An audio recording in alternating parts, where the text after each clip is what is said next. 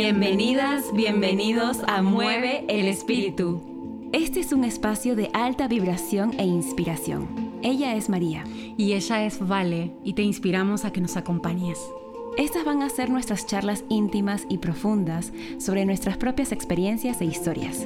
Deseamos con mucho amor que este espacio y tiempo en audio pueda servirte como un manual de inspiración para que elijas ser más feliz. ¿Lista, listo para mantener encendida la voz sabia de tu corazón? Que, lo disfrutes.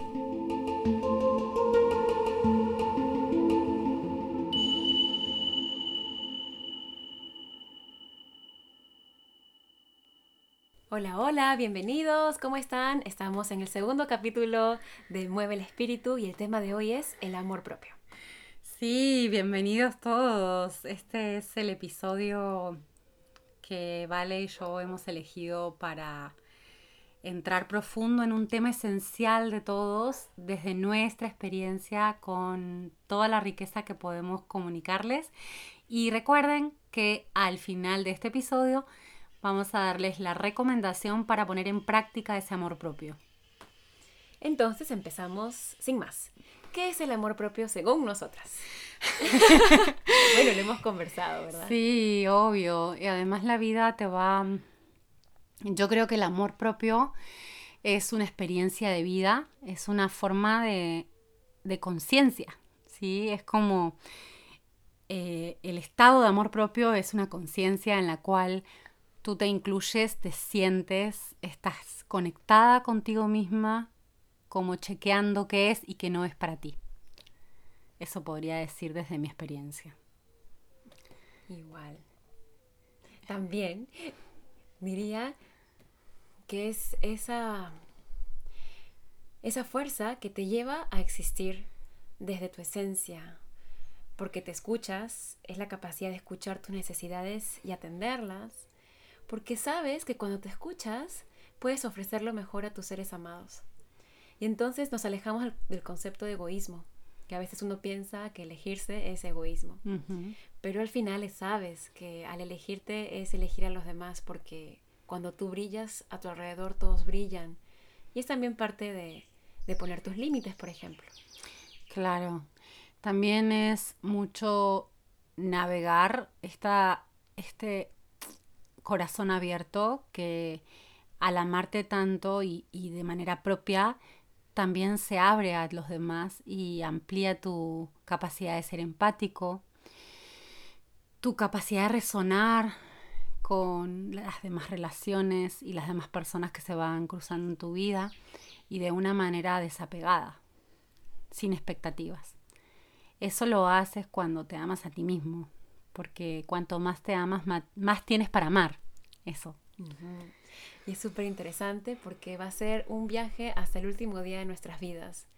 Es un viaje de autodescubrimiento porque estamos en constante cambio de etapa de vida, de gustos, y entonces te vuelves compasivo contigo, eh, te comprendes, no te juzgas, vas más allá del juez, y eso justamente permite que seas empático con los procesos de la otra persona, que sepas que cada uno tiene su tiempo y su espacio, y que si, y que si alguien de tu entorno decide elegirse, tú vas a honrar esa elección. Y entonces salimos del juego de la víctima, ¿verdad?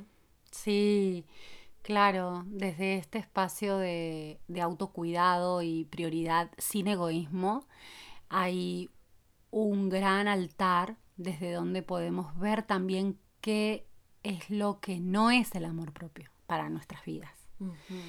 y, y, aquí también hay un gran contraste muy, muy útil para, para chequear en el cotidiano cuando estamos en esa zona de amor propio y cuando hemos salido o hemos, eh, hemos caído fuera de, ese amor propio.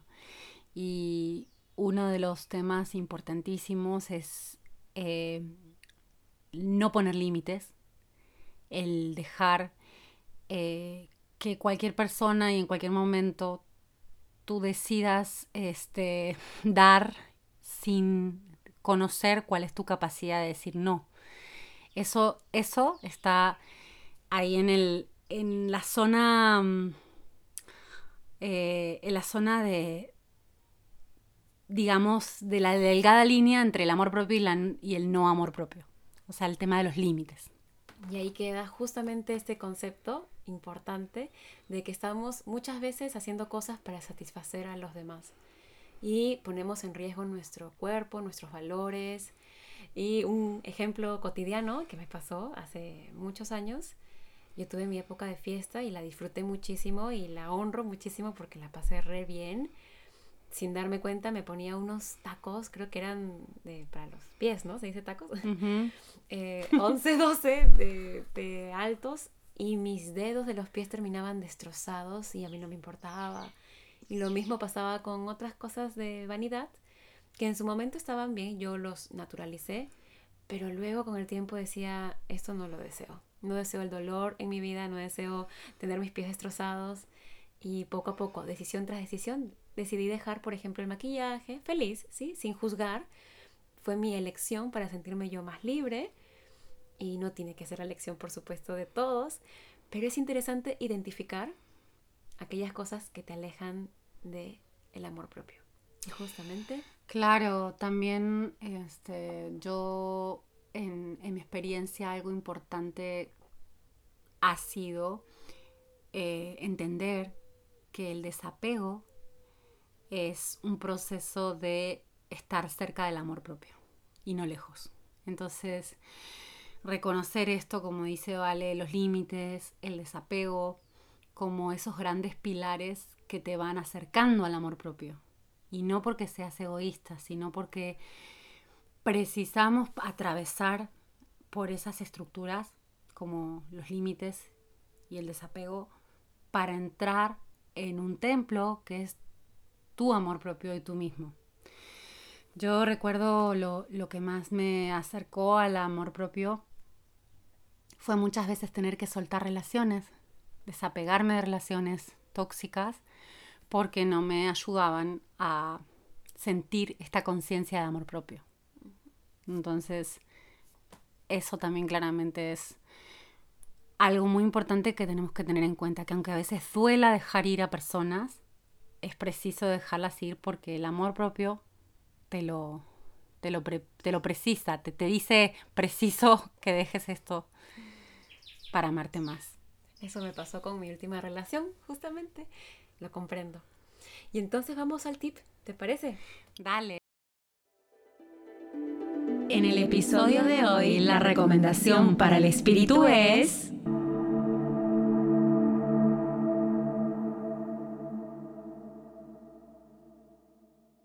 Bueno, lo más importante ahora que, deseamos comunicarles para que conecten con este amor propio es que visualicen hoy en sus vidas y tengan la claridad total de cuál es ese vínculo tóxico, ya sea con una persona, con una cosa, con una circunstancia, con un hábito.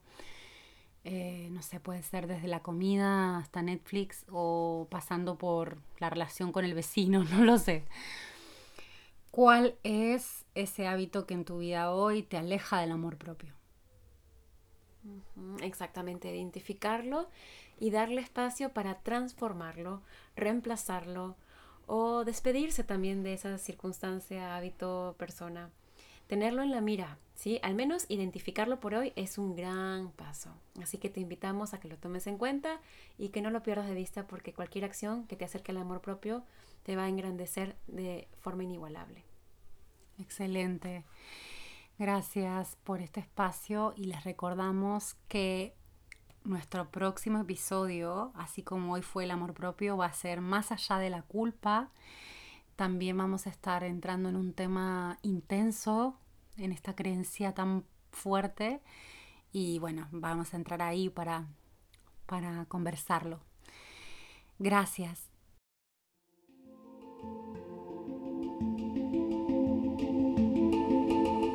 De verdad, gracias por confiarnos tu tiempo tan valioso. Hasta aquí llegamos en el episodio de hoy.